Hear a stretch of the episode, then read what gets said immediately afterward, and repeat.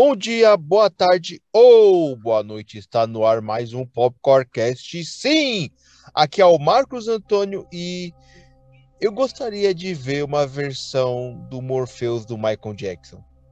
E aí, pessoal, eu sou o Samuel Patrian e eu tive um sonho muito doido de que a Netflix fez uma adaptação legal. Fala, pessoal, eu sou Ítalo Kiwi e sonhar é o que mantém a gente vivo. E no programa de hoje a gente vai falar da série Sandman, uma das séries uh, mais elogiadas na, nas últimas semanas, né? Desde sua estreia. O pessoal que é fã da HQ gostou muito da série. E quem não era fã e conheceu a série, né?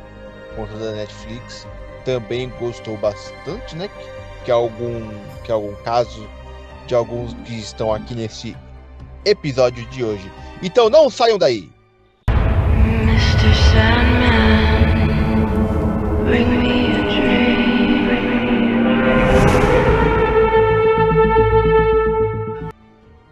Bom, Sandman, uma série relativamente nova, né? Nunca teve uma adaptação antes, né? A gente.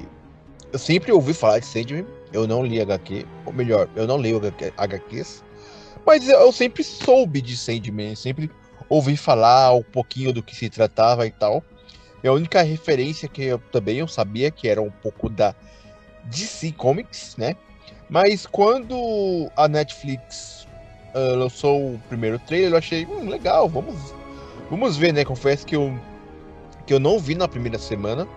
Eu confesso que eu vi algumas semanas atrás. Ou melhor, na semana passada, porque durante essa semana de gravação, ele na semana anterior, só para gravar o podcast, mas um dia eu iria ver, né? E gostei bastante, me surpreendi, gostei muito é, dos temas que eles abordam, né? Não tinha noção que eles iriam focar tanto em personagens uh, bíblicos, talvez, né? Que Sandman praticamente são personagens bíblicos. E o que vocês acharam? Pode começar, Samuel, que leu HQ. Primeiro dizer que é uma série nova que nunca teve uma adaptação, como você falou, só que é uma eterna promessa, tá ligado? Tipo, faz anos que a gente escuta falar de que vão adaptar o Sandman, que vão fazer um filme, que vão fazer uma série. E é uma adaptação também que ninguém botava muita fé, entendeu? Todo mundo tinha um pouco de medo de do que ia sair disso daí. Mas deu tudo certo. É porque eu tava vendo, né, que pô, todo mundo conhece, né, as obras de Neil Gaiman. Eu particularmente, eu acho que de, de, de adaptações, né, eu só tinha assistido Deuses Americanos, que eu acho que ele não teve é, envolvimento com a série da Amazon, né? Mas já em Sandman ele já esteve totalmente envolvido, né? Que eu acredito que, que foi uma diferença na série. E você, Ítalo, que não conhecia a HQ, na verdade descobriu que era a HQ hoje, o que, que você achou da série? Então, eu, eu fiquei até surpreso que eu assisti ainda depois de você, porque é, quando vocês comentaram que ia gravar e tal, eu também falei, ah, vou ver se eu assisto. E eu tinha visto o, o trailer também, que me chamou a atenção, só que eu sou um pouco enrolado para assistir séries. E eu terminei de assistir hoje, na verdade. Por graças ao feriado aí, né? Deu tempo de terminar. Eu gostei. É, eu acho que não, ter, não conhecer antes a obra original, a história em quadrinhos, ajudou não não criar mais expectativas, né? Mas eu achei legal. Assim, não, não, é o, o, estilo que me agrada muito, mas eu gostei. O Sandman, eu acho que ele tem essa essa coisa assim nos quadrinhos e quando ele foi lançado ali nos anos, anos 90, acho que é de 89 o primeiro arco, se eu não me engano, que é o Sandman ele consegue falar com um público que não é leitor de quadrinhos, com um público que não é leitor de super-heróis, inclusive foi uma da uma das obras que renovou o público de quadrinhos, né, quando foi lançado ali nos anos 90. O pessoal já estava meio de saco cheio de super-heróis e tal. E aí quando vem para televisão, ela tem esse fascínio, assim, de pegar um público leigo, que caiu de paraquedas, que não sabia que era quadrinhos, e pegar a galera que estava esperando isso daí há 20 anos, entendeu? Há 30 anos, na verdade. Então eu acho que nesse ponto deu super certo, assim, ela conseguiu conquistar vários públicos, entendeu? É, como você tinha mencionado, né? Essa parte de talvez querer fazer adaptações, né, de Sandman. E eu acho que o New Gamer, eu não sei se é a principal obra dele, enfim, mas de, dá para perceber é, que sim, acho que é a principal obra dele, é bem início de carreira dele, assim, foi o que consolidou o nome dele nos quadrinhos. Porque as outras obras dele ele meio que fez independente, assim. Essa foi uma obra que já estava dentro de uma editora, entendeu? É diferente dos Deuses Americanos, do Uhum. Belas Maldições, que ele meio que trabalhou mais livremente, assim. E o Neil Gaiman, ele participou dessa adaptação, mas como laboratório, ele já tinha feito a adaptação da Amazon lá do Belas Maldições, que é Good Omens, né? né? sei, sei. Falam bem essa série, Que nunca, série- nunca, nunca cheguei a ver. É bem legal, é baixo orçamento também, mas é uma série bem legal que captou bastante o espírito da obra original, é bem elogiada, as atuações e tudo. Eu acho que ela foi o principal laboratório pro, pro Sandman. E o Deuses Americanos também foi um laboratório legal do que não fazer, entendeu? O Deuses Americanos, se eu não me engano. Deuses Americanos, se eu não me engano, o Neil Gaiman participou só da primeira temporada. ah, agora tá explicado porque a segunda é ruim. Não, não é tão É. ruim, não. Mas vocês assistiram maratonando ou vocês assistiram é, um episódio por dia, aos poucos? Como vocês fizeram? Até porque vocês assistiram depois do, do hype maior, né? É. Eu, no meu caso, eu dei uma, uma acelerada. Eu, eu, eu terminei a série ontem, né? Então eu acredito que eu tenha visto em dois dias a série. É, eu achei que seria talvez difícil de acompanhar, de entender, né? Principalmente para quem leu HQs ou não. Principalmente para quem leu HQs. E não, para mim, surpreendente foi. Eu fiquei até surpreso que, eu- que, que foi bem tranquilo de entender algumas coisas, né? Porque se vocês verem, até eu acho que o quinto episódio, que é o do o da lanchonete, né? Onde o. Qual que é o nome do personagem? Prelúdio, O o Dou- primeiro. Na verdade, o, o primeiro arco ele se encerra ali no sexto episódio, que é o da morte, que é o Prelúdios e Sim. Noturnos, né? Uhum. E aí do sexto episódio pra frente começa o arco da Casa de Bonecas. É, é, porque é ao longo né, da, da, da série, né? por- eu percebi isso, porque. Nossa, não é que eu percebi. Eu achei estranho pra aí, os personagens não vão voltar. Que nem o maluquinho lá da, da joia lá, que é o Doutor Destino. E eu, é Doutor Destino, né? Me corrijam se eu estiver errado. Ele. Eu achei que ele ia voltar e não, ele só aparece, acho que no quinto episódio, né? E depois não volta mais. A morte também aparece só no ele sexto aparece no episódio. quarto e no quinto episódio. É isso. E, É, então. e depois não volta mais. Eles, na verdade, esses personagens eles voltam, mas alguns deles, pelo menos, mas ao decorrer da, da saga, né? Nos próximos arcos. No arco da Casa de Bonecas, realmente eles não voltam mesmo. É mais focado do É, eu- Corinthians. uma coisa, é, o Corinthians, na verdade, a participação dele é bem maior na série do que no quadrinho. No quadrinho, ele Uhum. realmente só aparece ali para aquela convenção e Convenção de assim, cereal ele sem cereal. uma, duas histórias só. É. Então eu achei que na série, isso é um ponto positivo da série em relação aos quadrinhos, que eles esticaram um pouquinho mais o arco do Corinthians, isso eu achei legal. Uhum. E até aproveitando o gancho do Corinto, eu achei um dos personagens com, com, com mais carisma, assim. Que a maioria dos personagens eu achei um pouco. A série, como tudo, eu achei, um pouco. É, como posso dizer? Meio. me- Eles Meio- são meio apáticos, sabe? Sem meio, sem meio expressão. Principalmente o, o Morpheus. O Morpheus, você não sabe se ele. Se ele tá é, mas é proposital, né? É, então, aí eu, aí eu até perguntar pra você que acompanhou no, na história em quadrinho, no original, se ele é assim mesmo. É um para ser uma coisa mais Sim, neutra, né? ele é meio neutro e às vezes ele chega a ser babaca, tipo assim, ele chega a ser mal, vilão, tá ligado? Ele é totalmente É, então. diferente quanto à vida humana. É, eu acho que o ator transmitiu isso bem, eu achei bem legal. E, a- e aí eu ia perguntar pra você, que vocês têm comentado, ah, que tem essa pegada de herói. Pra mim, quando eu comecei a, a assistir, eu levei mais pra um lado, tipo Harry Potter, que era Uhum. fantasioso. E aí quando vocês comentou, ah, história de quadrinho, heróis, de si e tal, eu só fui ter essa, é, essa visão de super-herói ou de anti-herói, que pra mim ele tá mais pra anti-herói do que herói. Apesar de ele salvar, né, o mundo aí. Depois que muda a saga, que você falou que até o sexto episódio é uma, do, do sétimo em diante é outra, né? Que aí eu percebi que cada episódio ele meio que conta uma história.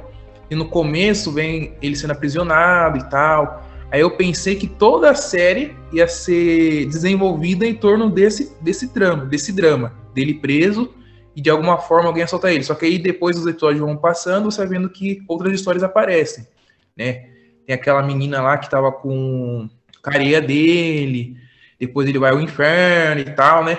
E aí você vê que cada episódio, assim, ou cada, pelo menos a cada um ou dois episódios, é uma nova história. Que aí dá essa sensação de que é, um, que é um, uma série de herói, porque geralmente as séries de heróis são isso. Cada episódio eles têm um vilão para combater, né? E salvar o dia. Mas. Isso eu gostei.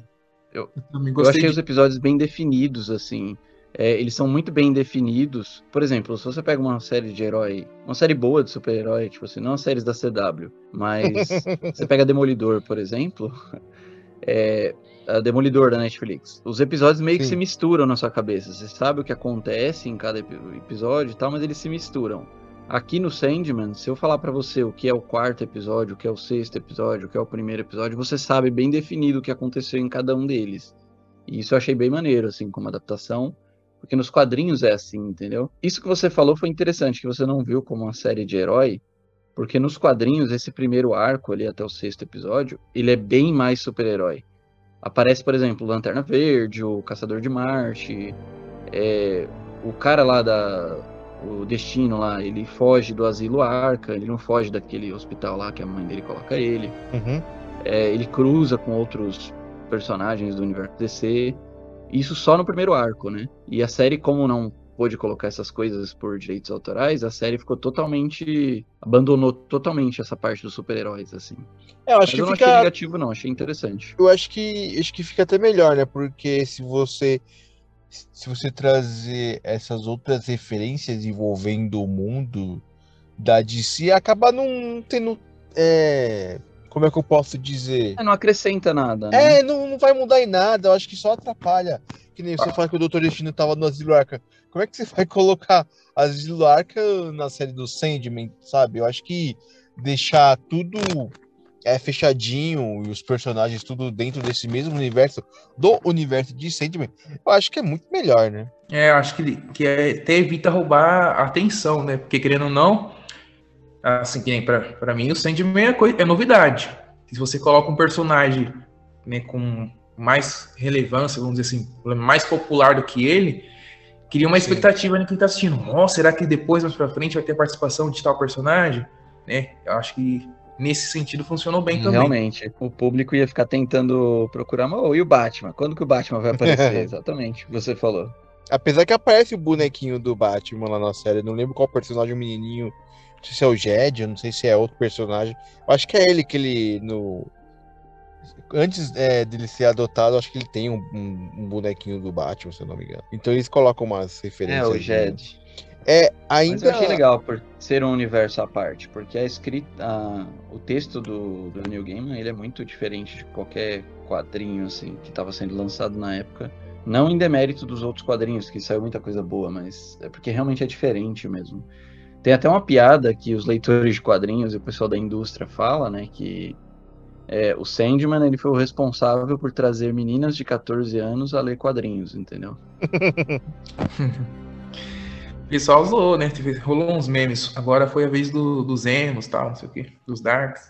Ah, mas também ali é, esse, esse, lance de meme de, de emo, né? Faz até sentido, né? Porque, esse exemplo, esse ano a gente teve um Batman emo, bem emo. E agora você vê, você ter o protagonista que também é emo, então obviamente isso faz, é, faz sentido. Mas assim, voltando um pouquinho da, da série. E o Sandman? Fala, pode falar. É, falando nesse negócio do, do Sandman ser emo, né? Tipo, essas piadas sobre ele ser emo. A gente tem que lembrar que o Sandman, ele é um quadrinho, ele é um produto da sua época é, nos anos 90 estava se buscando essa profundidade, estava buscando essa melancolia.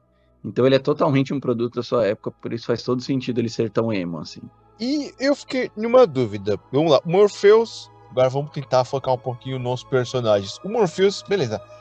Ele é o deus dos sonhos. Ele é o comandante dos sonhos, enfim. Então ele praticamente ele sente Enfim, ele é o deus dos sonhos, né? Do mundo dos sonhos. Só que eu não entendi. Ele é mais poderoso, sei lá, mais poderoso que Deus, mais aparentemente ele é mais esperto que Lúcifer, porque o cara é muito poderoso, velho. Ele tá anunciando as pessoas e isso faz ele é, determinar se a pessoa vive ou não. Eu acho, eu acho uma das coisas bem legais também que nesse lance dele cair na terra, né? E ficar 70 anos presos e tem uma moça lá, eu acho que eu não sei quantos anos ela fica dormindo, né? Que, e depois relatam que ela é a única sobrevivente, né? Dessa, teoricamente, essa doença que ela teve de, de ter ficado muitos anos dormindo. Peraí, deixa eu pegar o, é, o nome dela. Essa, é essa doença. É a avó da, é essa... da Rose. Da Rose. Isso. Isso, a avó da Rose. Na verdade, acho que é bisavó, se eu não me engano. É, bisavó, na verdade. É... Bisavó, bisavó essa doença do sono, ela realmente existiu na vida real. Tipo assim, uhum. uma galera na Europa pegou no sono e não acordou mais e ficou assim, e não tem muita explicação para isso, ali nos anos 20, anos 30. E o Neil Gaiman só usou isso como desculpa para a história. Ele, na história ele deu a desculpa que é porque o Sandman estava preso, né? É, e ele fica preso no, na série 100 anos. Só que nos quadrinhos ele fica só 70 anos. É que a série deu. É, na série ele foi 100 anos? Com tempo, preso? Né? Não foi 70? Porque o moleque da anos. série foi 100 anos? 100, 101 anos, 102 Não, anos, mas assim. é. Mas é porque... você não vê que quando o, Roderick prende ele. A Unity lá... fala, a Unity, quando a Unity tá pra morrer nos últimos episódios, ela fala: Ah, eu vivi a minha maior parte da vida nos sonhos, eu já tô com 116 anos, ela fala alguma parada assim. E ele realmente ele ficou uma, um século preso. Uhum.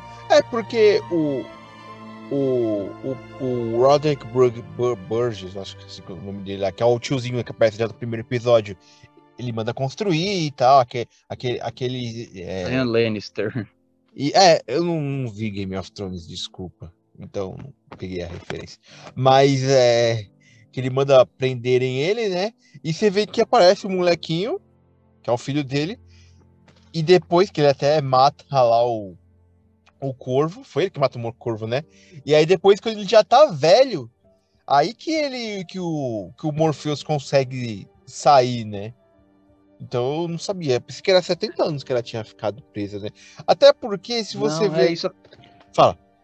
Isso acontece nos quadrinhos também. Se você fala, se você fazer as contas, ó, ele fala que ele, ele perdeu o filho na Primeira Guerra. A Primeira Guerra foi ali em 1917, 1918. E Isso. foi quando o Sandman é preso, né? E aí ele só sai, tipo, em 2020, tá ligado? Então ele ficou realmente 103 anos preso. Ah, tá. Caraca, hein? O maluco é paciente, hein? O cara ficou mais de 100 anos na, na, na, Terra lá. E o pior é, é que ele não pode fazer nada, né? É, e sobre a sua pergunta sobre o que ele é, se ele é mais poderoso do que os outros e tal, os perpétuos, né, que é ele e os outros seis irmãos dele, eles são mais antigos que os deuses, e não fica muito claro se eles são mais poderosos ou, poderosos ou não. Tipo assim, eles têm as suas funções bem estabelecidas. É o delírio, é a morte, é o destino, é a, a destruição, essas coisas. E só que não fica muito claro esse nível de força. Eu acho que não é medido, entendeu? Só que eles são mais antigos que os deuses, isso é claro. Ah, ele até fala que Lúcifer é muito mais forte que ele. É, só que quando a gente pensa no, no sonho, né, no, no Sandman, ele é o terceiro irmão mais velho. Ele só é mais novo do que é, vem o destino, vem a morte e vem o sonho. Mas quando a gente pensa em sonho, é, não é só o sonho quando a gente está dormindo. É o sonho, tipo aquele sonho de você almeja, entendeu? Tipo, ah, o sonho de, de ter aquilo, de ser aquilo. É o sonho, sonho lúcido que fala. Além dos sonhos quando a gente está dormindo e dos pesadelos, entendeu? É por isso que ele é tão poderoso. Então, é complementar isso aí, porque assim, é Marcos até citou no começo do, da gravação, é porque tem várias influências aí de mitologia grega, mistura com outras crenças também. Que nem é, o Morpheus, no caso, ele no, na própria série também ele tem diversos nomes, e ele fala que o Lúcifer também tem diversos nomes, quando ele desce, tá descendo lá pro inferno com o corvo. O Morpheus é o deus do sonho na mitologia grega. Então, e se você pegar a mitologia grega, não, não tem mesmo esse lance assim, ah, o mais forte, ou é porque cada um tem sua função e a série passa muito bem isso. Então, assim, eles são deuses, são seres sobrenaturais, poderosos, mas de certa forma eles têm limitações. Tanto que a gente tem aquela mulher. Esqueci o nome dela agora. Que é a que inspira, né? O, o escritor aprisiona ela. Que ela foi ah, presa. Ah, Calliope. E Calliope. Ela ficou presa e, e aí a, ela até, né? Solicita lá a presença do, do, do, das deusas lá, que é um só. São três e um, e um e três e tal mas elas não conseguem fazer nada, explica, não, você foi presa dentro da lei e tal. Então, assim, eles são muito poderosos, mas ao mesmo tempo eles têm certas limitações. E aí a gente fica nessa mesmo, que nem você vê o Lucifer, a série acaba. O Lucifer já não tem muita li limitação. O Lucifer ele tem as regras lá do, do inferno, dos pactos que ele faz, mas ele não tem muita limitação sobre o poder dele. Os perpétuos já têm mais limitações. E eu entrar nisso, ele não tem limitação, mas meio que rola um respeito ali, que ele fala assim, ah, eu nunca fiz isso e agora eu vou fazer. Né? Então, assim, porque sabe que se ele fizer, tem um contraponto. Eu acho que é por isso até então que tem esse equilíbrio, porque eles sabem que não é bagunçado. É, isso é muito legal. Não sei se vocês leem Constantine, ou é, o Constantine ele fala muito, as histórias não. do Constantine é muito sobre isso, né? Sobre o equilíbrio. Tipo assim, ele tenta manter o equilíbrio entre as coisas. É mais do que ser mal ou ser bom, entendeu? Sim, isso eu senti que a série passou bem, assim, para bom entendedor, que são tem situações que colocam em questão, falam assim, ah, será que ele é mal mesmo? Porque se, se a gente pegar pelo raciocínio dele, a gente acabou de falar da menina, a Rose. A Rose. A Rose, a Rose, que ela nasce como é Cortex, né? Cortex. Qual é o nome do, do negócio? Ela é um vortex. Ela é um vortex. Vortex. Que, que desequilibra todo o mundo dos sonhos e, consequentemente, o mundo real também, né? O, o mundo despertado. E aí. É, ela assim, consegue transitar entre sonhos, ela consegue misturar uhum. sonhos, é muito louco, assim, ela é. tem um poder incontrolável. E aí você fica assim, nossa, ele vai matar a menina, ele é mal. Não, a certo ponto ele tem que manter o equilíbrio, é o, é o que ele fala nós somos isso e esse é o nosso papel, a gente tem que cumprir. Mesmo que depois tenha essa reflexão e ele mesmo reconhece que ele está mudando, né? Mas isso. Cara, eu vou dizer que na série ele é até mais adorável do que nos quadrinhos. Assim, nos quadrinhos ele chega a ser mais vilanesco, sabe? Ser mais rude, né? Mais frio. É, eu, eu, eu cheguei, é. eu cheguei a ver, eu cheguei a ver muita gente falando, né, que dessa adaptação para Netflix que os, os próprios personagens é, eles estão mais. Uh, não é bonzinhos, né? Suavizados. É, eles deram uma, uma suavizada neles, porque dizem, né, Samuel, acho que você até pode confirmar, que nos quadrinhos é muito mais dark, é muito mais pesado, que nem a cena do, do restaurante, né? Onde o destino, ele praticamente ele faz as pessoas falarem a verdade, né? Que ele quer que o mundo realmente seja que as pessoas falam a verdade, né? E também que eu achei esse episódio também muito foda. E também dizem que né, na, na, na HQ, esse momento do restaurante lá da lanchonete também é muito mais pesado. Nossa, é pesadíssimo. Cara. E na, e na série ele foi. Assim, ele tem seus momentos, né? Mas a série em si, até com o Morpheus, né? Que dizem que, que ele é mais vilanesco na, na HQ, né? Eles deram uma boa suavizada. Não sei se é para uh, para pegar mais público. Eu, eu acredito que, poxa, é uma HQ escrita nos anos 80, né?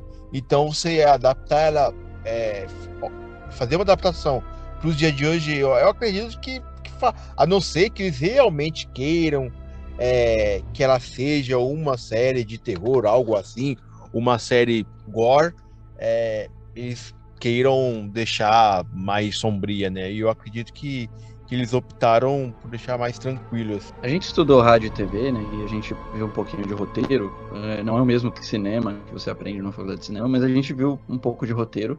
E a gente viu que protagonista, principalmente, os, é, e os outros personagens, eles têm que ter uma conexão com o seu público, né? E eu acho que a TV, a, sé a série, a adaptação audiovisual exige um pouquinho mais. Então eles suavizaram um pouco os personagens para ter essa empatia com o público. Nos quadrinhos, você talvez não precise ter tanto isso, não seja obrigatoriedade você ter essa empatia com o seu público, entendeu? É, às vezes é, nos quadrinhos os caras simplesmente vão, vão escrevendo, né? É, como eu Também tem, é claro, tem essas preocupações de roteiro, mas eu acredito que na, no audiovisual você tem mais essa necessidade de, de apego do público com o personagem. Então, se for um personagem antipático, ninguém vai, vai assistir, entendeu? É, porque então, mesmo, rapidinho, mesmo o Morpheus, ele, ele, ele não, eu achei que talvez ele seria um, até um vilão, né? E na verdade ele não é um vilão da série. Ali, beleza, tem uns mais, na verdade, em determinado é momento, é, porque em determinado momento o Corinthians é vilão, aí tem o Destino é vilão, o até a própria Lucifer, você... né? Se você pega todos os perpétuos, a, a única que não é indiferente, a pessoa mais empática, é, é a morte. Porque uhum. ela tá. Ela tá mais acostumada a viver entre os humanos, a viver entre os seres vivos, né? Fazendo o trabalho dela. Então ela é menos indiferente, ela é mais empática. Você vê que ela é adorável, entendeu? É. Enquanto os outros são totalmente, sabe, totalmente indiferentes, assim. Cara, e a cena onde ela. O episódio, né? Que é o sexto episódio, onde ela aparece, é muito legal, cara. Ela trocando é o ideia. melhor episódio, cara. É, eu também acho que ela vai falando sobre a vida. Ela chega, tipo, ó, simplesmente chega. Qualquer hora, qualquer horário. É muito engraçado que lá do lance lá de jogar a bola, que ela vai pegando a bola. Aí depois o pai fala: Ô, passa o telefone. Não, relaxa, daqui a pouco a gente se vê. Aí ela vai pegando as pessoas. Nossa. E é, e é legal lá que o cara tá voltando do mar. E aí, bora? Não, não, mas. E o pior é que assim, mais engraçado é que eles, tipo, não ficam.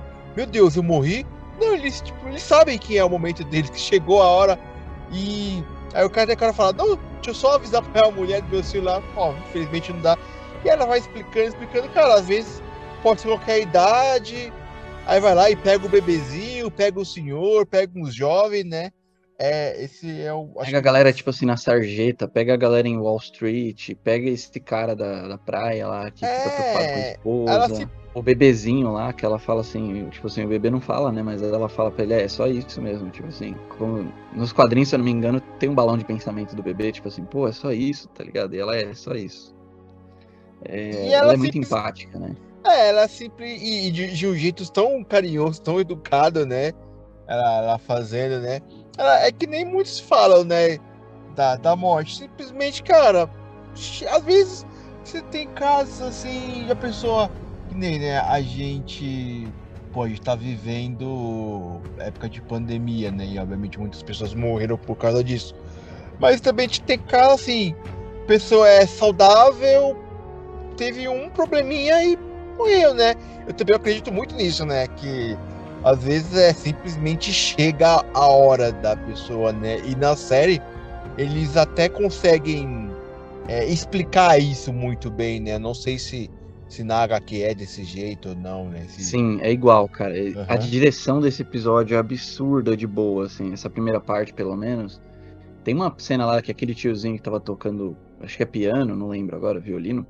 É, eu não vou E lembrar. aí, e nossa, esse, a direção desse episódio é sensacional, cara. E o menino da bola também, ele chega assim, ele chega nela e fala, ó, oh, o carro quase me pegou. Ela é quase, hein? Tipo assim, ele não se tocou. Que ele é, ele não o pessoal lá atrás. É, Coitado. Esse episódio é adaptação literal, assim, desse quadrinho, que é uma das minhas histórias favoritas também no quadrinho, mas o episódio ficou sensacional. Em compensação, a segunda parte desse episódio é o do Rob lá, do cara que, que vive, né? Eu achei a, a produção desse episódio meio caída. O figurino, as coisas eu achei meio caidinha, assim. Ah, tá, aqui o cara vai vivendo anos e anos e anos, né? E é engraçado que passa, acho que 80 anos, ou, ou 100 anos, ele fala, não, ele fala 100 anos, não, daqui 100 anos ele já tá nesse mesmo bar. Aí ele tá todo, não sei se é nesse, depois que passa 100 anos ou 200, enfim, chega uma hora que ele tá todo é, lascado. De 100 100 anos ele se encontra. É, que chega uma hora que ele tá todo lascado. E aí, aí o Morpheus fala pra ele, e aí, valeu a pena? Ah, não, foi horrível, eu queria ter morrido. Então, você quer, você prefere morrer ou prefere viver? É lógico que eu prefiro viver, cara. Tá louco? Tem que ser um idiota pra querer morrer. Aí, tanto que nos dias atuais eles se encontram também. Então, essa parte do, do Rob lá, do cara que sobrevive aos anos, lá, encontra de 100 100 anos, eu achei bom, é, nos quadrinhos é sensacional também e tal. Mas eu achei que a produção ficou um pouco abaixo, tipo, figurino, as locações, sei lá, achei meio esquisito. E como ele veio em sequência, ele tá no mesmo episódio da morte, ele veio logo em sequência daquela parte que foi incrível. Eu achei que esse episódio me deixou meio. Essa parte me deixou meio para baixo, assim. Mas eu tenho até que rever. Não sei se foi porque eu tava tão impactado com a parte da morte que quando chegou na parte do, dele eu não gostei tanto. Sei lá, eu preciso rever isso daí. Mas o texto é sensacional, né? O Neil Gaiman sendo gênio como sempre. Mas o Neil Gaiman, ele, ele chegou a mexer no roteiro da série ou não necessariamente? Ele acho que ele só fez participação. Sim, ele deu. Ele acho que ele deu uma revisada no roteiro e a maioria do. A maior parte do roteiro é, é HQ literal, né? Tipo assim, Uhum, os diálogos que estão na HQ só atualizados para o nosso tempo. sim. É, então tudo fica mais fácil, né? Como você falou. Quando a história é boa, o roteiro é bom da, da HQ, é, é uma opção da produção, né? Fazer exatamente igual ou, ou fazer algo novo, né? Eu acredito que como tenha muita gente. Ou É assim, uma história. é assim, é, é uma É série da uma Netflix, história muito legal né? que saiu. Então, obviamente, vai atrair muita gente e muita gente não leu o HQ, né? Então você pegando é, os trechos exatamente iguais, até quando surgiu muito o, o vídeo né, do Morpheus e a Morte conversando e eles recapitulando as mesmas imagens, né? Os, os frames, né? Igual da HQ. Tem muita gente que acaba não Nossa, lendo, e a né? atriz é sensacional, né? Mr. Sandman, bring me a.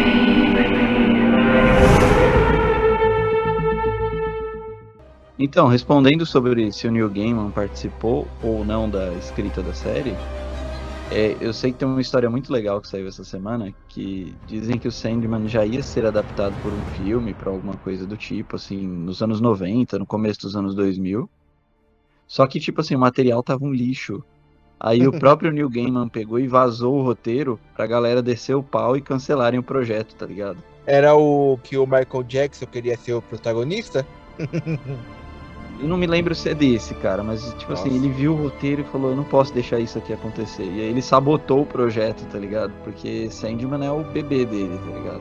É, é, é complicado, né? Às vezes você tem que talvez esperar o momento certo pra fazer a adaptação. Às vezes, é, não sei se pode ser que a história tenha, é, seja ruim, talvez, é, apesar de hoje tem muita coisa ali na série que é fundo verde, talvez não tenha a tecnologia necessária na época, né? Todos esses- detalhes, né? Mas obviamente, se a série tiver, se- se esse filme é, tivesse uma, um roteiro muito bom, incrível, assim, obviamente ele teria sido adaptado, né? Mas é complicado, né? Você vê que na série ela tem, vai, dois arcos ali, quase três, não, é, mais dois e meio, enfim, que é o do, do 1 ao 6 e, do, e o 7, 8 e 9, 10. E tem o 11 ainda, né? E é o o- 11 é um especial lá que são histórias à parte. É, eu não, não cheguei a ler, eu não cheguei a ver, mas pela descrição do episódio, aí eu vi que, como era uma animação também, né? Então era a parte, né? Como você falou, né? E, vo- e voltando, é, às vezes é, a história não é boa, ou, ou a, tec- a, a tecnologia necessária para a época também não era legal, né? E mas que bom que deu certo, né? Porque como é que você, na, na série, como é que você ia, ia adaptar uma HQ, qual história iria abordar, talvez uma história de origem, né? Num, num filme, né? E na, na série não, na série, mesmo com, com 10 episódios onde eles focariam teoricamente em uma trama só, né? Porque qual que é a missão do Sandman? A do Sandman, ó. Da, é, do Morpheus, até onde eu entendi, né? Que ele vai ter que até se consultar lá com, a, com as três mulherzinhas, né? O que achei muito legal. Que, só- que ele só pode fazer uma pergunta, né? Que ele tá atrás do Rubi, né? Que, que dá a entender que o Rubi dá uma imortalidade. A máscara, que tá no, no inferno. E eu acho que tem mais alguma coisa, que é o dragão, areia, não é? areia lá. Ah, não, é a areia. Não, é o saquinho de areia. Mas esse aqui, o de areia, o que, que o ele dragão, faz? ele é... é, o saquinho de areia é o, É o pó, pô, faz tudo, você não lembra o não? objeto dele. Meu pó, coit- que isso, mano? Não, sim, são, Tangue, é o tangue. são objetos, mas você vê que a. que é aquela namorada lá da, da Constantine, ela tira o pó, que ela fala, não, não, deixa aqui na garrafa, tá louco? Porque ela tava bem debilitada, só que ali ela praticamente fica mais debilitada ainda e morre, né? E aí É, depois... ela tava ó, viciada, tipo, É, tem no pó dos sonhos lá, e tipo assim, ela só vive sonhando e ela não se alimenta nem nada. Ele fala, isso aqui não foi feito para, para humanos. E aí, na hora que ele larga, só que ele tira de uma vez assim, e ela começa a sofrer. E aí a, a moça ela fala, nossa, você quer salvar o mundo e vai agir assim? Aí ele volta e dá uma morte tranquila para ela. É dar um... Mas É, é areia dele. um lá. último- Ficaria lá, sabe- né? Sabe aquela intervenção quando o cara tem que, tem que usar droga pela última vez? Você falou do pó, mano. Agora eu tô com essa boina na cabeça do pó. Não usem pó, galera. Nem sei como é que é um pó de verdade, mas tudo bem, né? Não use drogas. Mas enfim, continuando. É, nossa, toda hora eu falo continuando, porque eu não tenho que parar com isso. Os efeitos especiais incomodaram vocês? Tipo assim, a falta de orçamento, essas coisas? Nossa, você achou que teve falta de orçamento? Eu achei que foi muito tranquilo, assim. Não teve nem. Assim, é, alguma uma coisa ou outra. Vai, o dragão foi o, o o talvez mais absurdo, assim. E nem é tão ruim assim. Até Eu achei na ele hora. bonito o dragão. É, eu achei Eu achei bem legal. Até o, o Gilbert, que quando ele tá. É Gilbert, né? Que ele, na verdade, ele é um labirinto maluquinho, né? O tiozinho lá. Que ele se transforma em um labirinto também. É legal. Um verde Até- violinista. Isso. Até, na, até a, a Barbie lá, que quando ela, ela tá com ele no sonho dela, ele. Que, ele- que é um, é um mastodonte. É legal também. Não achei. Eu não achei Não. ruim, não. Os 10 ossos, né? Eu não, eu não achei ruim, não. Pra falar a verdade, tirando essas cenas de seres fantásticos, Só fantasiosos. no inferno, que eu achei um pouquinho, que eu achei bem bonecão, com os capetinhas que tava lá embaixo, lá, o pessoal lá. É, Eu achei bem bem- bonequinho bem- lá. bem simplório, né? Mas tirando isso, construção de cena, personagens fan- fantásticos, também nem há muita necessidade, porque não tem muita coisa assim fora do, do comum. Pelo menos não apareceu. Tudo bem que tem assim a parte do sonho que um dos amigos da, da Rose começa a tirar as máscaras, né? Mas assim, não sabe, não tem necessidade porque não tem muita ação vamos supor, ah, fosse uma luta, jogar poderzinho. Então não houve muita necessidade disso, acabou até não fazendo falta. Eu achei bem justo. É, eu perguntei isso. Eu perguntei isso porque, na verdade, o que me incomodou só foi umas peruquinhas lá em alguns momentos, foi foda. Né, o cabelo lá tava muito difícil de, de continuar assistindo. Mas eu só perguntei isso porque os próximos arcos, para as próximas temporadas, eles são mais lúdicos do que essa primeira. Tipo assim, essa primeira se passa muito na Terra, tem muito serial killer, essas coisas. O próximo vai se passar mais no sonhar, entendeu? Eita, então aguente prepare pra fundo verde, hein? Se for mais no sonhar, né? Porque ali, pô, tudo é possível, né? Eu fiquei numa dúvida, rapidinho. O desespero, né? Aquela gordinha lá, mocinha. Eu não entendi. Eu não tava muito prestando atenção na hora que ela se cortava. Qual que é a pegada dela? Eu não, não entendi ali. Ela é desespero, ela é a irmã gêmea da, do desejo, e é isso, a, a função dela é o desespero. Ela é mais nova do que o Sandman, né? Tem uma rivalidade com o, o Sandman, porque se você destruir os sonhos, as pessoas caem em desespero, vai pro reino do outro. E se Uhum. você não tiver sonhos, né, tipo, o que pode ser confundido com sonho é desejo. Então, Sim. o Sandman meio que ele tem um reino maior que é desejo e que é desespero. Ah, agora tá explicado. É uma. Depois que, né, vai do sexto episódio, eles já começam a é, acompanhar a Rose, né? Que a partir. Eu acho que é o. Eu não sei se chega. Se ela chega a aparecer no sexto episódio ou é só a partir do sétimo, né? Que ela já não sabe muito bem o que tá acontecendo, né? É, esse lance do, dos poderes dela, né? Que ela é. Que é, ela é a neta. Ela é bisneta do, do desejo, né?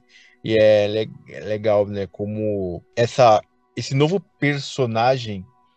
Que beleza, ela tem é, é, essa, essa missão, esse desejo dela, né? O que ela precisa fazer, que é reencontrar o irmão dela, que já tá há parece que 6, 7 anos, né? É, desaparecido, né? E uma coisa é, eu achei mais legal também no irmão dela é que o, o Morpheus fala, pus, ó, a gente tem que pegar o pesadelo, porque o pesadelo, meu, tá, tá sumido. Só que na verdade o pesadelo tá ajudando o Jed, né? Porque o moleque, ele praticamente, né, como o pai dele é adotivo, ele fala, ele vale 800 dólares, né? E a vida dele é uma merda, mano.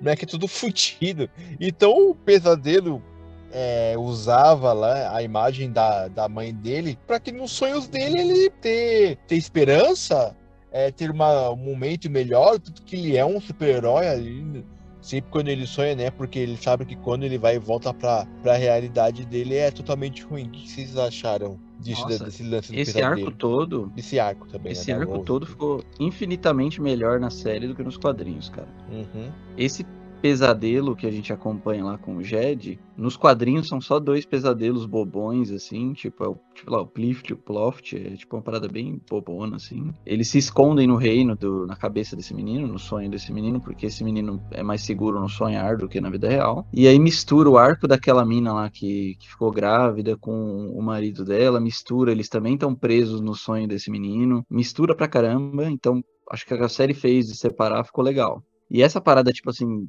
dela ser um pesadelo que na verdade queria ser um sonho, ficou lindo na série, cara. Ficou incrível, assim. É, tanto que ele, ele vai atrás dela, né? O Morpheus e traz ela de volta, tira ele do, do sonho do Jet. E depois, ele praticamente ele, ele, ele, ele não. O que eu, eu, eu entendi, beleza, ele tem esse poder, é que ele não. Ele não, mas foi bem isso. Ele não mata os personagens, tipo, ele destrói, mas depois ele pode reviver. Tanto que ele fala com o Morpheus, quando ele acaba com o Morpheus, ele fala: Ah, na próxima vez, vamos ver se você sai, sai melhor, né? E esse, esse lance, esse pequeno arco do, do pesadelo, achei também é, legal. Eu até pensei que ela poderia dar sonhos pro Jed em vez de pesadelos, né? De uma forma assim, de enganar ele, mas não, né? Ela até explica, ó, a vida do, do moleque é uma merda, meu, tinha que, tinha que ajudar, né? E aí não teve jeito. Mas o lance da Rose, né? Esse lance de sair pelos sonhos, né? Eu acho bem legal, né? Porque tanto que o Corinthians ele fala, ó, ela é mais forte que você, né? A única diferença é que só no finalzinho que ela vai tendo esse controle, né? Porque até então ela não, ela não tem essa definição, né? De colocar o mundo dos sonhos com o mundo real, né? Tanto que quando a amiga dela, a Calliope, nome- é Calliope o nome dela? Não, não, a Calliope é do episódio Não, especial lá. É a- Lita. Lita, desculpa. Lita. Eu tô com o Google Nossa, essa atriz é horrível, cara. Você achou? Ah, era o que tinha, né? De estar no sonho dela, né? E, e ela, a menina, ela, essa Lita acaba ficando grávida dos sonhos, né? Eu tenho uma coisa que eu achei. Eu até me perdi né, onde que eu estava até falando. Mas enfim. A Lita, no- nos quadrinhos, a, a Lita tá presa no, no sonho do, do Jed, junto com o marido dela, e é lá que ela, tipo, engravida, tá ligado? E Aham. nessa, na série, falam que ela ficou grávida porque a Rose rompeu a barreira do sonhar com o mundo real. Eu achei que na série ficou mais bem colocado isso aí. Só é chato porque aquela atriz é horrível, cara, a Lita. a, a personagem também, ela, ela tá lá pra ser escada da Rose, né? Então, eu acho que poderia até ficar melhor, né? Com um pequeno arco, quando o Morpheus fala, ó, você, ó, o seu filho ele foi concebido nos sonhos, então ele é meu, né? Então, não sei se ele ia pegar o, o, o menino, enfim, né? Mas É, pode ser que dela no futuro. só- Pode falar. Esse arco dela só existe por causa desse, desse moleque, tá ligado? Tipo, lá no futuro ele vai ter importância e precisaram colocar isso aí na série. Porque eu acho que se não fosse a parada do moleque, do do principal. Porque fica um gancho pra você falar, ih, tá, beleza, acabou, isso aqui foi resolvido, aquilo ali também. Mas esse neném aí, esse neném não vai ser normal, não, hein? Esse neném vai ter alguma coisa. Eu senti que ficou, ficou bem explícito, assim, pelo menos pra mim. Ficou subentendido que as próximas temporadas, se houver, vão ser desenvolvidas em algum momento em relação a esse neném aí. É, porque em um, em um momento você acha, ah, eu acho que o Morpheus, sei lá, deixou passar, deixou esquecer. Ah, tá bom, pode ficar com o bebê, né? Mas vai, pode ser que, que chegue uma hora que ele fala, ó, uma hora eu vou ter que pegar, é meu. Só que ele vai ficar na dúvida, o que, que ele vai fazer com a criança? Ele não tem muito o que fazer com criança, vai, sei lá, vai passar de pai pra filho, o negócio, não, não- não sei se faz muito sentido, né? Eu não sei se Mas nas, tem- HQ, vai pegar o, HQs é... vai pegar o melhor. auxílio lá, os 800 dólares de auxílio. Você é louco. Nossa, coitado. Mas é porque eu. É, não sei, talvez o Samuel saiba. Deve ter algum, sei lá, a criança nasce com algum poder, alguma coisa assim. Pelo fato dela ter nascido. Não, eu não cheguei. Nos quadrinhos eu não cheguei nesse arco ainda. Eu só li, tipo, os, acho que os cinco primeiros. Eu não cheguei no, no arco que esse bebê reaparece. Mas eu sei que ele reaparece. por ter sido concebida no mundo dos sonhos, porque você vê que a, a avó da Rose, que na verdade seria a verdadeira Vortex, se ela não tivesse dormindo, É, ela teve um filho com o desejo, né? desejo, isso. E aí, por isso que. Não, não tem nada a ver, não, tô pensando aqui. Não, mas é- é- ela. te- é, Então, ela não, faz teve. sentido sim. ela faz ela sentido. teve o filho com, com, com a e ou o desejo, né? Porque ele provavelmente é uma pessoa não binária. E. Só que é a, é a avó da, da Rose, né? Pelo que eu entendi também, né? Pode ser que ela tenha outros filhos, não sei. Pode ser que sim, pode ser Hum, que não. Vocês estão corretos, é isso mesmo. Ah, então. Não, e, eu falo essa- assim, e onde é que tá o essa. dela, E onde é que tá a avó da Rose? Morreu? a avó da Rose é a senhora que se sacrificou para que a Rose ficasse viva. Não, era a bisavó. Não, Ah, ela é a não. bisavó. A bisavó. Como deram essa esticada no tempo, tipo de, de 100 anos e tal, aí precisou colocar uma geração a mais. É, nos quadrinhos, se eu não me engano, a, Uni, a Unity é, é a avó da Rose e na série ela é bisavó. Ah, tá. Mas o fato de um perpétuo cruzar com um ser humano não nasce uma- um ser híbrido? Ou não tem nada a ver isso? Sim, sim, nasce alguém, tipo, uma pessoa de uma linhagem especial e tal. Tanto é que o plano da Desejo era enganar o Morpheus por Morpheus matar a Rose, né? Tipo assim, ele mataria um parente de sangue e isso é contra as regras lá dos perpétuos. Sim, mas no caso, o que é que eu entendi? A Rose ela só tem esse poder porque a, a bisavó dela estava prisioneira. Se estava dormindo, no caso, né? Se a avó dela não tivesse dormido e tivesse ocorrido tudo que ocorreu, ela ainda assim teria poderes? É, na verdade, se a avó dela não tivesse morrido, a Unity, ela teria sido vórtice na adolescência, na idade adulta, e o Morpheus não teria, não teria sido preso, né? Ele teria ido lá e matado ela, e pronto. Porque ele fala que apareceram vários outros vórtices na história. Ele É. fala que é um por milênio, parece. É, mas ficou um pouco, ficou meio jogado isso aí. Beleza, ela é bisneta da Unity, mas e a mãe dela? O pai, sei lá, quem que é de linhagem direta? Foi para onde, né? É, não, não passou. A mãe dela tinha morrido. É, já tinha morrido morreu. já. E o pai dela tá por aí. Eu não sei se eles não, falam. passa pela. Eu não sei se os pais. Se, O pai dela o morreu pai também, morre- Ah, filho- morreu, né? Ah, tá. Morreu, É, por- morreu, sim. Não, a, a outra, outra dúvida que ficou. Ela fala, ah, eu tive o caso com um homem de olhos dourados. Mas eu não lembro. Quando é que ela dormiu, na verdade? Que ela caiu no sono? Porque não dá pra entender no se sono ela. bem no co- Não, sim, eu sei que foi bem no comecinho do. do... Quando já é o primeiro episódio, eu acho, alguma coisa assim, né? É, quando o cara é preso, quando o Morpheus é preso. Só que não dá pra entender se ela já era adulta, se ela já era adolescente, porque ela era bem, Não, bem não, jovem. ela, ela era adolescente. Ué, e como é que ela vai ter o caso com, com o desejo? Porque teoricamente é, é antes. Não tem, porque quando ela acorda, ela já tá senhora já, já né, nos dias atuais.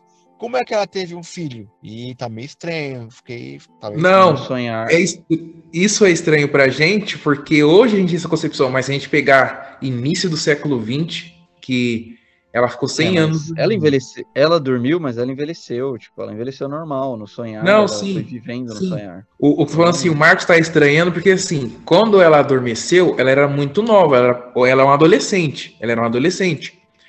Pra nós, isso soa estranho hoje, nos dias atuais, porque hoje a gente tem essa concepção sobre o que é adolescente. Naquela época, adolescente não tinha essa concepção de ser, ah, é um adolescente. Pra eles era tudo mulher e é. poucas ideias, entendeu? Mas de qualquer, de qualquer forma, adolescente ou não, ela foi. Teve o abuso, né? Que a série não colocou com essas palavras, mas os quadrinhos colocam. Ah, então. Esse é o lance que eu acho que eles poderiam puxar mais, mas eu entendo que para tornar mais agradável, até mais aceitável para o público, até eu acredito assim, antes, acredito não, certeza, né? Antes dos caras escreverem um roteiro, produzir uma série, tem um estudo do público. E querendo ou não, o público, eu não sei se a série ela passa da mesma forma em todos os lugares do mundo, mas falando do Brasil, o Brasil como um todo assim, eu acho que não é um, não é um público muito maduro para temas pesados. Mas tem muitas, O muitas tema tá lá, é que deixou subtendido, só não colocou com todas as palavras, entendeu? Tipo Ah, assim, sim, não. colocou lá, aí- Mas tem diversos momentos na série que eles deixam, tipo assim, pega quem, quem, quem sacou, pegou, quem não sacou, passa batido. Que tem várias situações de abuso. Você fala, nossa, esse cara aí é um filho da. Entendeu? Você não lembra lá da, do- no, no quinto episódio do restaurante? Que a, que a mulher ela vai falar pro, pro chefe, acho que é chefe dela, né? Que é, ele, Ela fala, e ele fala que pega É, o filho é, dela, que né? pega o filho dela, enfim, tem, tem uns lances também. Tem beijo, Mas ele nos fala- quadrinhos ele- também tem é mais pesado. lésbico, né? Como é que é Então, eu HQ? acho que aí eles, eles alavi- é, suavizaram, porque ele fala assim, ah, mas ele tem 21 anos, ele não é mais uma criança. É, porque eu, eu acho que no original ele é mais novo, não? É, então, quando ele fala, olha, primeiro ela fala, primeiro, é, eu não sei se ele, ela chega a falar que ele é criança, alguma coisa assim, mas pelo que deu a entender, até então dava pra pensar, poxa, é uma criança, o filho dela, porque ela também é jovem, né? Não é velha a mu- a mulher, né? Mas aí depois ele fala, ah, é, eu pego o seu filho. Aí você, eita porra, cara, é estuprador. Aí, ah, mas ele É, também mas me eu- pega, né? Aí você, ah, ufa, Eu mesmo. acho que o mais, o mais pesado dessa parte do- da lanchonete, na verdade, não é o que eles falam, é o que o cara lá faz. O, o destino, ele manipula aquelas pessoas pra fazerem o que ele quiser, tipo, pra se, é, se mutilarem, fazerem os Aham. absurdos. E não só na lanchonete, porque na televisão, o pessoal, as notícias da televisão vai falando que várias pessoas começaram a fazer loucuras, assim. Mas aí. Esse episódio aí é bem questão- pesado, mas ele é mais pesado nas HQs, cara. Como Sim, é nas HQs? Eu fiquei, eu fiquei na dúvida. Como que é nas HQs? Porque, assim, e, Mas- e- e- É mais gory, pelo, né? Tipo, pelo que eu entendi, ali na série, ele tem esse poder, ele dá esse poder das pessoas falarem a verdade. Só que eu não sei se é, é ele que faz assim, ele dá esse controle para as pessoas falarem a verdade. Só, só falar, ah, agora você não pode mais mentir, é isso? Pelo que entendi, né? Porque depois, até a garçonete fala, não, ó, depois que esse cara veio aqui, é, acontecendo todas essas coisas aí, que o, o, o jovem pega a senhora lá, o outro, o marido dela pega o outro rapaz, e assim vai. Aí o pessoal começa a se cortar, se, é, uma perde o olho, não sei o quê. Na verdade, não. Nos quadrinhos ele faz, tipo assim, ah, eu tenho o poder e eu posso fazer o que quiser, inclusive manipular essas pessoas. É isso. Tipo assim, ele Aham. começa a manipular, começa. a- Aí ele se sente entediado e começa a fazer aquelas paradas, tá ligado?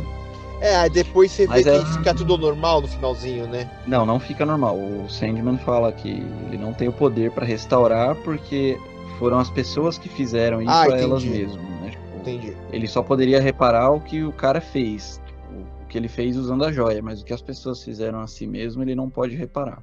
Ah, tá, saquei. Ah, isso aí. Ah, então, pelo, como ele usa essa desculpa da mentira, da verdade, né, né, aliás, né? É, ficou, ficou meio subjetivo, porque assim, até então tava com um entendimento que nem o do Marcos. Agora é só a verdade. Então, meio assim, ele tirou o filtro, que querendo ou não, se a gente for levar assim em termos filosóficos, a gente meio que a gente tem que ter um- uma parada meio que usar máscaras para que a gente consiga viver Freio socialmente. moral, né? É, é o freio moral, se- ele tirou isso das pessoas. tirou o quê? Freio moral das pessoas. É, porque assim, é que nem eu, eu como eu falo assim, se a gente, a gente só é como é porque a gente tem toda uma construção social. Que nem ali, a mulher fala, a ah, porque civilização, ele, trans- ele meio que transformou as pessoas em algo não civilizado, tipo assim, ele evoluiu aquelas pessoas praticamente. Sim, mas aí que tá, o ponto, eu queria ir além disso, além do que tá ali. A gente só é, só entende aquilo como civilizado porque há uma construção disso. Porque se a gente realmente tira todo esse esse, esse freio moral, a, a gente já seria que nem aquelas pessoas. Ah, eu tô com o desejo de fazer isso, vou fazer e ponto. Dane-se, sabe? Não vai se preocupar. então, ele- Ele E aí- tirou esses, esses freios, essa civilidade daquelas pessoas, porque ele entendia aquilo como mentira, né? Então ele tirou É. e pronto. Eu achei que ficou bem explicado, sim, cara. Sim, sim. Mas então, se- o que você falou- assim, na, na, na HQ, ele só fala, eu vou manipular e pronto. E aí, o, o, quando o Sandy me fala, eu não posso mudar porque não foi o que ele fez, mas o que as pessoas fizeram. Na verdade, ali, ele só, tipo, deu a ferramenta e as pessoas cagaram. Porque, no fundo, as pessoas eram daquele jeito, entendeu? Entendi, entendi o que você quis dizer. Realmente na, na série acho que ficou mais explicado.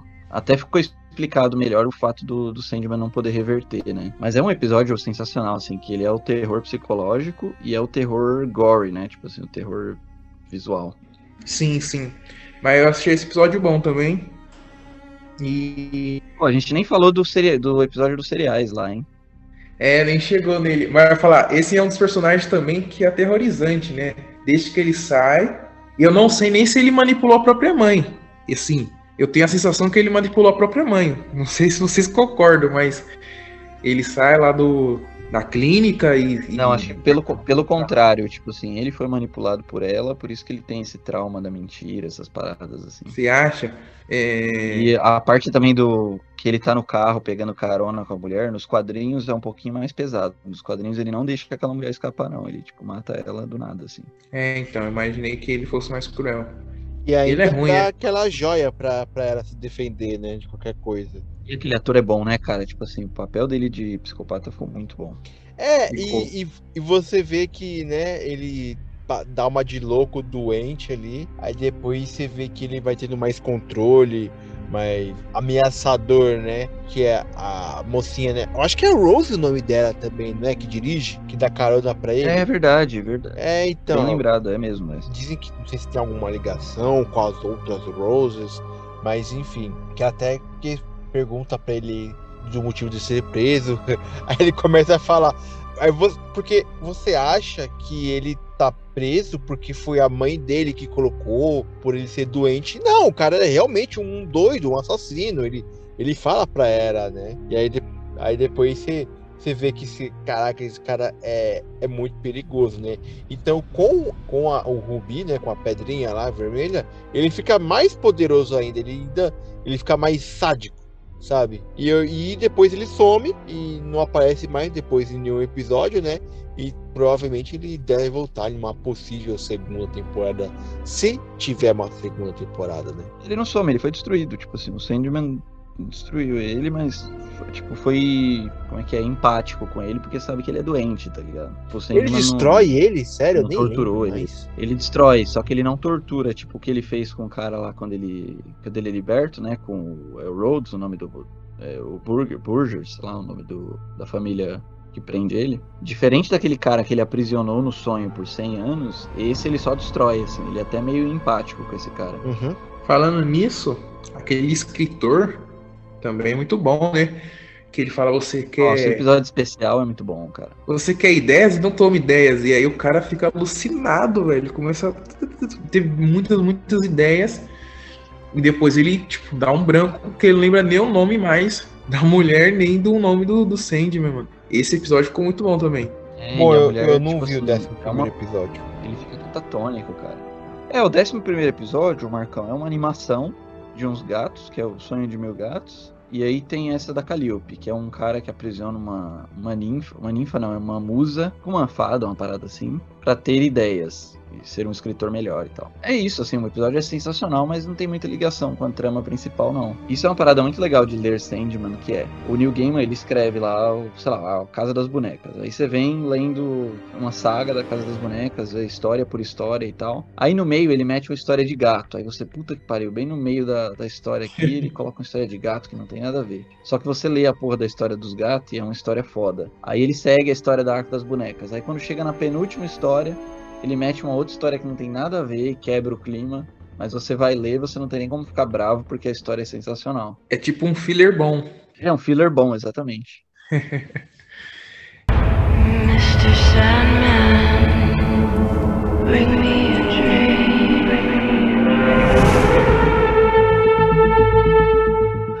vocês tinham comentado do episódio da convenção de cereais, né? Que quando o Corinthians ele salva o Jed, é cara dos pais adotivos dele, mata os dois pais adotivos dele, né? E leva ele pro moleque, leva um moleque lá pro, pro hotel. O que, que vocês acharam desse, desse momento aí? Que é quando a, a Rose tá na. Tá em busca, né, de achar ele. Eu achei legal, cara. Tipo, achei que ele leva o moleque na lábia, no- nos quadrinhos, ele só mata lá os tios dele lá e bota o moleque no porta-mala e leva embora, entendeu? Eu achei que nem foi forçado, assim. Eu achei que ele. Eu gostei do personagem do Corinthians, falar pra vocês, assim, foi um dos personagens que eu achei mais carismático. Desde o prim... do começo ele já aparece batendo de frente com o Morpheus.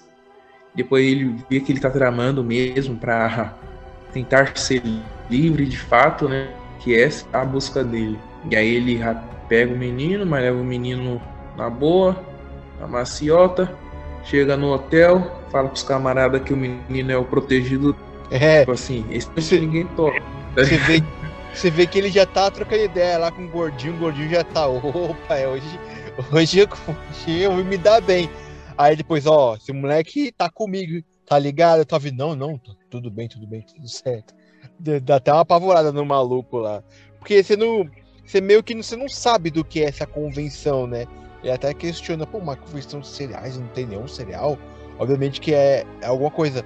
Só que até então, eu tava achando que era algo, tipo, só abusadores. Eu achei que eu achava que era isso, que eles, era tudo abusador, Não, sabe? serial killers. É, aí depois que eu fui Serial killer. entender que eles eram todos serial killers, nossa, meio bizarro. mano. É, nos quadrinhos, acho que é história, é uma das minhas histórias favoritas no quadrinho, assim, pelo tanto de referência que ela tem, por ela ser uma escrita bem legal. É, é bem mais subtendido, tipo assim, você demora muito mais pra perceber o que que eles são do que na série. Na série logo você já mata o que que eles são. pelas conversas, né? Eu, primeiro, de, a primeira impressão, pensei que eles fossem ali um encontro de outros pesadelos, outros sonhos. Aí depois que eu me toquei, falei, ah, não, os caras eles são, também, não sei, né? Eles são, são todos seres humanos ali, né? São todos humanos, isso. É, é e na porque- série deu, deram a desculpa que o Corinthians meio que inspirou eles, tá ligado? Tipo, Uhum. ele foi o primeiro serial killer, então ele inspirou aquelas pessoas. É, na série, nos quadrinhos não tem isso, não. É, porque se você vê, tem alguma. Até outras mortes que o Corinthians faz, né? Que até sai no jornal, ah, Corinthians ataca novamente e tal, né? E aí eu tava achando. Eu, eu não. Eu primeiro não achei que eles eram. fosse outros tipos de. Nossa, mano, te juro, eu achei que eu tinha visto um rato ali, mas é. Minha mãe varrendo a escada. Mano, que susto eu tomei agora, caraca. Vamos lá. Outras almas, sei lá, outros deuses, enfim. E aí, de, porque ele, né, ele sabe que ele é o Corinthians, né? Eu achei, caraca, será que tem alguma coisa assim, vi? Envolvida? Aí, não, né? Só que tem nada a ver, ele só, ele só verem ele como o primeiro serial killer mesmo, né? Só que aí não dá pra entender se é o primeiro serial killer da história, porque ele tá super bem, né? Pra ser o primeiro serial killer, né? E tá falando. É, não, com ele é o primeiro, ele é o primeiro, e aí o pessoal lá fica perguntando pra ele, ah, mas tipo assim, é um manto que fica passando de geração em geração. É, você é o quê? Você deve ser o terceiro tal. Aí ele só dá uma risadinha assim, que não, que é ele mesmo, né? Que ele não envelhece. É, e é legal que ele é o único. Beleza, a morte também. Mas ele é o único, único que realmente tá no mundo real, assim. Que ele fala com as pessoas, vê ele tem um carro, ele viaja, é engraçado que ele tá com a, com a bisneta, com a bisavó da Rose. Aí depois tá rapidinho, tá lá, lá acho que em Miami que eles vão, né? Não sei se é em Miami. É, sim. É, que é Acho rapidinho que ele tá em Miami. Los Angeles, se não me engano. É, eu acho que é Los Angeles. Aí eu não sei. Não, acho que é na Califórnia. Não sei se é em Los Angeles específico. Mas, enfim, depende da cidade. Aí eu fiquei na dúvida. Obviamente, eles podem fazer um corte ali cara, o cara pegou um avião, né? Só que aí eu fiquei na dúvida. Será que ele tipo, tem poderes de poder, sei lá, voar, se transportar? Ou não necessariamente? Porque ele chega lá na, na cidade rapidão, velho, e acha, e acha o pessoal lá. Eu Não acho sei que se ele pode. Se ele pode se locomover pelo sonhar, que nem o corvo lá, o corvo faz isso também. É, o corvo não é tenho essa informação. Eu, Eu acho, acho, que é irrelevante. eu acho que ele faz, mas eu também acho que é irrelevante. Porque tem uma cena, eu não vou lembrar o episódio, que ele conversa com a. Esqueci o A nome da Luciane. personagem, Luciane, e, e- e ele some de novo do, do sonhar e aparece lá. Quando, é quando a mulher meio que. Que ele mais aparece, né? É, o nome dele é Parque de Diversões. E nos quadrinhos fica bem claro que o, o lugar que ele gosta de caçar é na Disney. Uhum. É, aí depois ele até fala: Ah, e aí, parque? Ele, Não, parque de diversões. Tá vendo? De diversões. Gordinho nojento, mano. Ah, é. Normal, né? Faz ele- parte. Nos quadrinhos ele usa até a orelhinha de, de Mickey, assim, como se fosse uma orelhinha de Mickey. Tipo, fica muito claro que ele tá falando da Disney. Ele fala, ah, eu gosto de caçar lá porque quando acontece uma merda lá, eles acobertam. Nossa, mano. Eu acho que aí, aí eles não usaram isso por conta de, Direitos autorais, né? Acho que é meio óbvio, né? Assim, Não, mas a, a orelhinha ali tá na cara, né? O chapéuzinho ali que ele usa. Filme É, e aí os outros, os outros que vão chegando, né? Tipo, são figuras do, da literatura americana, são figuras do, do imaginário popular americano. E tem dois muito específicos que são das histórias do Constantine e do Monstro do Pântano. Que é aquele blogueiro lá que ele fala que ele é o, é o homem de família. E aí o cara falou, mas o homem de família. Não, ele fala que ele é o bicho papão. É, Isso. bicho papão. Aí o, o Corinthians fala, ó, o bicho papão ele morreu nos pântanos da Lusiânia. É nenhuma história do monstro do pântano. E o homem de família, que é o que ia dar a palestra, que não foi, que o Corinthians substitui ele, é, ele morreu em uma das histórias do Constantine, por isso que ele não aparece. Nossa, mas aí, pra pegar essa referência aí, é, realmente é só quem leu, cara. Porque a pessoa nunca. É, lá, não faz diferença nenhuma É, pra história, é só aquela piscadinha, nenhuma, né? tá ligado? É, mas assim, pra quem, pra quem é fã, é, é legal saber desse, que, beleza, ao mesmo tempo que não, não é algo que interfere no universo, né, de Sandman, mas é, é algo bem, bem legal, como uma referência. É tipo a CCXP dos caras, tipo, tem as palestras lá, é, como ganhar dinheiro fazendo o que a gente faz. Eles, ó, mas a gente não faz isso por dinheiro. Aí tem outros lá, ah, as mulheres no ramo que a gente trabalha. É, tem o outro cara, religião e, e E o cereal. não religioso, né? É, eles falam, não, a gente não faz isso por dinheiro, não faz isso por religião. Tem os palestrantes, é muito legal isso, cara. É, é, é- é- dá o que entender, né, pra eles que é, pra- que é uma vocação. Ah, É uma vocação, cara, ser, sei lá, serial killer, né? Não sei. E depois que o Corinthians é destruído, você vê que, tipo assim, o que inspirava eles a fazerem aquilo acabou. E aí, tipo, eles vão para Eles saindo, assim, arrasados. É muito legal essa, esse É, por- desfecho? Porque o próprio Morpheus ele fala pra ela, ó, vocês, vocês vão sair daqui envergonhados, vocês vão estar arrependidos, né? Aí você vê que, que vai acontecer um por um, né? Um ligar pra polícia, o outro maluquinho se mata. Apesar que eles só pegam dois casos, né? Depois o resto do pessoal vai mais embora, né? Mas é bem, bem legal isso daí. Ah, vejam é, onde os fracos não têm vez, né? Que aí vocês vão saber o que é um serial killer de verdade, né? Que dizem estudos. Tem, dizem não, tem um estudo. Eu não sei quem estudou, quem falou, quem que fez, mas um estudo que acho que se tivesse. Se tivesse, não, né? Mas no filme né, os fracos não ter vez, o personagem do. Qual é o nome do ator?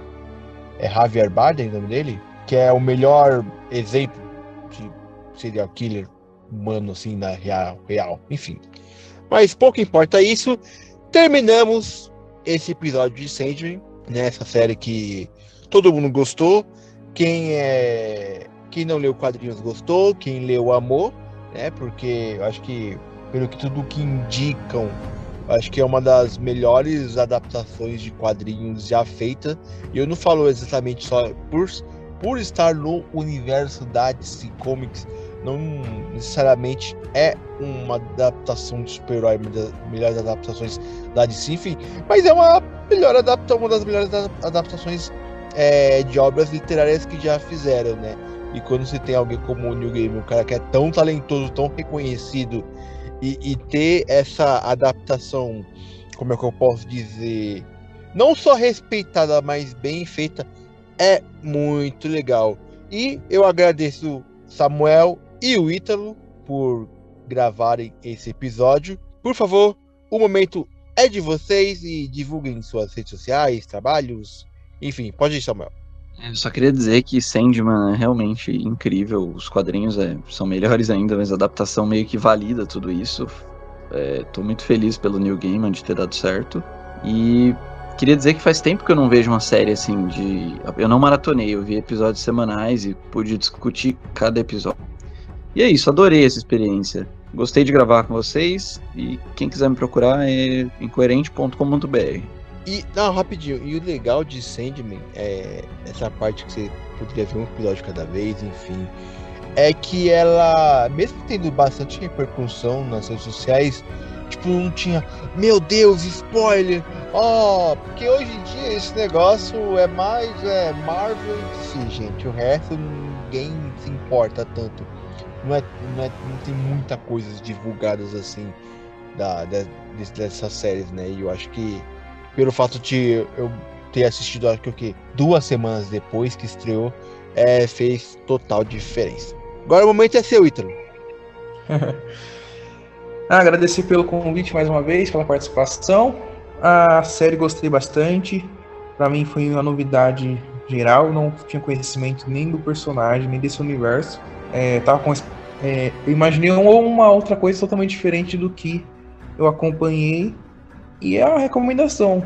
Quem puder, assista. Estou ouvindo boas críticas, apesar de ter visto outras negativas, mas a maioria do pessoal tá falando bem, né? E o Samuel tá aí para comprovar, o cara que, que acompanhou no original. Quando uma pessoa acompanha o original e depois ela gosta da adaptação, é porque a coisa tá boa. E é isso. Minhas redes Italakiwi, por enquanto não estou fazendo nenhum trabalho paralelo a esse.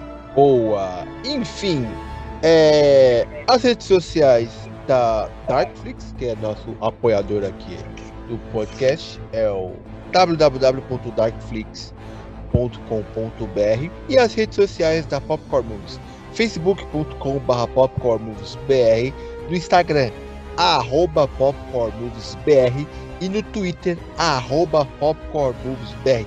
Estamos sempre falando de filmes e séries e todas as redes sociais do mundo vai estar aqui na descrição deste episódio.